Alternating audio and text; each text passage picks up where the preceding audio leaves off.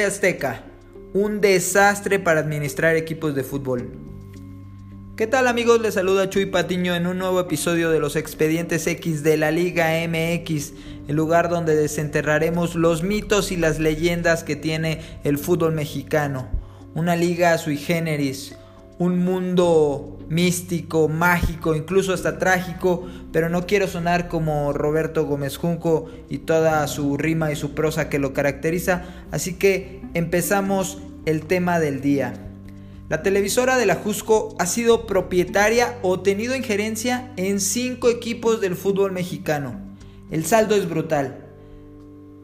Dos de esos clubes desaparecieron, ya no hay rastro de ellos. Y todos han peleado por el descenso en al menos alguna ocasión. De los cinco equipos del fútbol, solo registran un título en los casi 25 años que están inmersos en el balompié mexicano. Se han convertido en un sinónimo de fracaso y en un augurio de lo peor saber que TV Azteca invertirá en el club al que apoyas. Así que revisemos las instituciones que ha administrado o en las que ha metido sus tentáculos para tomar decisiones. Y todo esto empezó con la Moreliana, mejor conocido como Monarcas Morelia, pero a mí me gusta decirle Moreliana. En 1996, la empresa de los Salinas Pliego buscaron ingresar en este enigmático mundo del fútbol nacional comprando al Morelia, que en ese tiempo era una de las instituciones más rústicas y folclóricas de toda la liga. Carlos Calderón, afamado historiador del balompié azteca, relata perfectamente en, su libro anecdotario del fútbol mexicano, muy recomendable, cómo era esta sui generis situación de la administración en los en ese entonces Ates de Morelia, Ates de Morelia. Háganme el favor, imaginen ahora que tuviéramos las alegrías de Cuernavaca o los mazapanes de Naucalpan, pulparindos de Tabasco, qué sé yo. Imagínense ponerle el nombre de un dulce típico mexicano a un equipo de fútbol. Pero bueno, era un equipo totalmente gestionado solo por el dueño Nicandro Ortiz el técnico Latota Carvajal, este legendario portero del fútbol mexicano, el Cinco Copas, que se merece mención aparte por su buen trabajo, y la secretaria Grafira Rodríguez. Era toda la directiva y lo menciona muy bien Calderón en su libro, tenían a los jugadores con el salario más bajo de todo el fútbol mexicano, generalmente tenían que viajar en un camión destartalado, comiendo sándwiches y torta, tortas en los traslados, dormían en hoteles de 2 a 3 estrellas y que aún así la Tota tenía que pagar con su tarjeta para que los dejara salir porque no había ni la logística ni las finanzas para los viajes. Con todo y esto, en los 13 años de administración de Nicandro Ortiz, los Ates de Morelia llegaron a dos semifinales una de ellas muy recordada por aquella ocasión en que disputaron contra la América y que parecía que habían accedido a la final, pero una confusión en el reglamento los hizo salir media hora después de que ya estuvieran en los vestuarios creyendo que habían conseguido la hazaña, tuvieron que salir a tirar penaltis y a la postre ser eliminados y que se merecería un capítulo especial de estos expedientes X y que en un futuro estaremos haciendo. Pero regresemos, como les mencioné, era un equipo folclórico que hoy en día sería impensado ver en la Liga MX, pero que en ese entonces eran los Ates de Morelia. Llega TV Azteca en 1996 con la modernización, con el cambio de nombre a los monarcas. ¿Por qué no ponerle un, un nombre así de. con esa pretunción como los monarcas. Y al inicio parecía que le harían honor al nombre, ya que en el invierno del 2000 se coronan ante el Toluca en su primera final que disputan y aparte contra esos diablos rojos poderosos de Cardoso de visita en tanda de penaltis, que es un logro muy considerable, pero que nunca más volverían a levantar otro título. Juegan otras tres finales pero se quedan en la orilla en el Apertura 2002, Clausura 2003 y Clausura 2011, la más reciente, con Tomás Boy como técnico ante los Pumas de Memo Vázquez. Si bien no han descendido, eso se puede reconocer, son constantes los altibajos del Morelia. En los últimos años además es notorio el, desinterés que tiene la televisora por el equipo, tanto que es una de las instituciones más indiferentes para la opinión pública.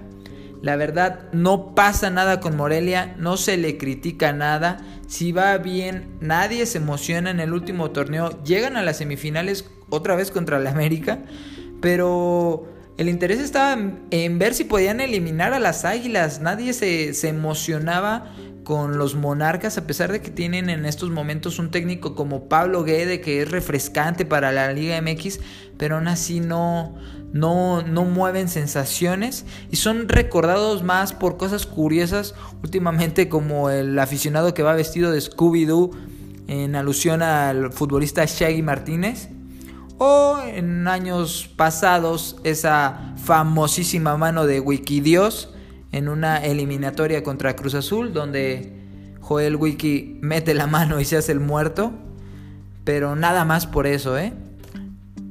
Así que pasemos a, otro equipo que es el Atlas, que fue la última gran apuesta de TV Azteca en el fútbol. Están del clausura 2014 al clausura 2019 en la administración de los rojinegros. El saldo es de solo 4 liguillas de 11 posibles. Muy pobre. Y nunca se pudieron olvidar del tema del descenso por completo. El fantasma del el ascenso MX siempre estuvo ahí. Y fue todo un caso la compra de, del Atlas por parte de TV Azteca, una asamblea extraordinaria donde los cientos de socios que tenía en ese entonces eh, el conjunto rojinegro se pusieron de acuerdo, algo histórico y por unanimidad traspasaron los derechos a la empresa de televisión azteca pero después de cinco años, en mayo de 2019, deciden traspasarlo al grupo Orleji, que es también propietario de Santos Laguna, tras un fracaso y no conseguir los resultados esperados.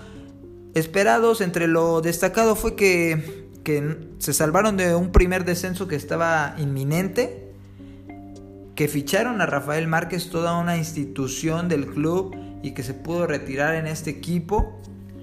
En 2016 también lanzan un, uniforme especial por los 100 años y que en fuerzas básicas han tenido algunos éxitos en categorías como sub 15 o sub 13, además de algunas mejorías a un viejísimo Estadio Jalisco con la famosa pantalla 360 que también curiosamente en su partido de debut no pudo estar al no estar a la altura adecuada para un partido de fútbol, cosas que pasan en la Liga MX, pero el saldo final para TV Azteca en, Atlas es pésimo. Eran otras las expectativas y no se cumplieron. También tenemos a Club Puebla que en el Apertura 2017 tenía muchos problemas económicos.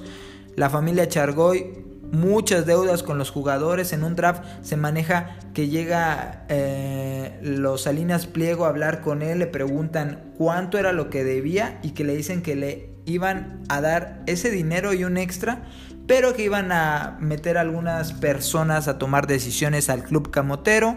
Se hablaba de del Ángel Sosa y Pablo Boy, los que fueron los directivos que mandaron Incluso hay una entrevista muy significativa de José Luis Sánchez Solá, el Chelis, después de ser despedido en esta última etapa de eh, dirigiendo al Puebla, donde reconoce que Manuel Jiménez no es el dueño de Puebla y que TV Azteca toma todas las decisiones. Pero también afirma y, reconoce que si no hubiera sido por ese dinero que invierten en el Apertura 2017, no existiría en estos momentos la franquicia. No ha pasado tampoco nada con Puebla, siguen peleando con el descenso y es un equipo también indiferente y con más problemas que logros. Otro caso es el de Veracruz, quizá uno de los peores, cuando en el clausura 2017 el Tibu tenía que renovar sus derechos de transmisión por televisión, los tenía con TV Azteca, pero pide un dinero extra para cumplir con obligaciones que tenía de el dueño Fidel Curi, este problemático propietario del fútbol mexicano, también que merecería un capítulo aparte. Pero aunque él afirmaba y afirmaba que TV Azteca no tomaba las decisiones y no era dueño de los tiburones rojos, por ejemplo tenemos que en 2019 cuando son desafiliados por sus múltiples adeudos, la Liga MX afirmó que todos los jugadores que estuvieran vinculados con el Veracruz eran libres para poderse contratar con quienes quisieran. Y aún así se mencionó que TV Azteca limitaba o frenaba alguna de las negociaciones, tal es el caso de Sebastián Jurado, porque le debía un dinero Fidel Curi de todo eso que le pagó por adelantado y que al desaparecer pues ya no se iba a, retribuir de alguna forma. También en los 90 TV Azteca era propietario de, de los tiburones, también siempre peleando por el descenso y sin nada memorable. El último caso es el de Jaguares de Chiapas, otro equipo del que ya no existe y que TV Azteca le quiso meter dinero, quiso tener injerencia en ellos y no funcionó, fracasaron, desaparecieron. Hoy lo, eh, lo único que queda es el recuerdo de que ahí jugó Chava Cabañas y alguno que otro tweet que pone esa cuenta de Jaguares una o dos veces por año para que no los olvidemos pero otro fracaso contundente en la administración de un club de fútbol. Pero ¿por qué TV Azteca es un desastre para administrar estas instituciones? La primera teoría que manejamos pues, es la elección de equipos que son de mercado local y no nacional. Si se querían meter al fútbol mexicano, ¿por qué elegir a Monarcas Morelia que como lo mencioné era un equipo tan folclórico, tan rústico, que tenías que invertirle muchísimo para que tuviera una importancia nacional, para poderlo hacer un Chelsea, digámoslo así, para eh, hacer algo con el fútbol actual que, que no iba a trascender. Y los otros equipos como Puebla, Veracruz, Jaguares eran de mercado muy limitado, tampoco iba a pasar nada con ellos. Finalmente el Atlas también le tuvieron muy poca paciencia, es, eh, es quizá el que tenía más alcance, el que su afición está en diferentes partes del país, pero que aunque son muy leales por estos más de 50 años sin un título y seguir ahí, difícilmente eh, iban, a, iban a tener paciencia porque ya la desesperación es mucha. Se ilusionaron demasiado cuando vieron que TV Azteca se hizo parte del equipo que jugadores de Morelia llegaron, porque eso también fue lamentable ver cómo TV Azteca despreciaba al equipo del que había sido dueño por muchos años y que lo pasó a ser el hermano menor de los rojinegros, dándole toda la prioridad a ellos y que ni aún así pudo funcionar el proyecto.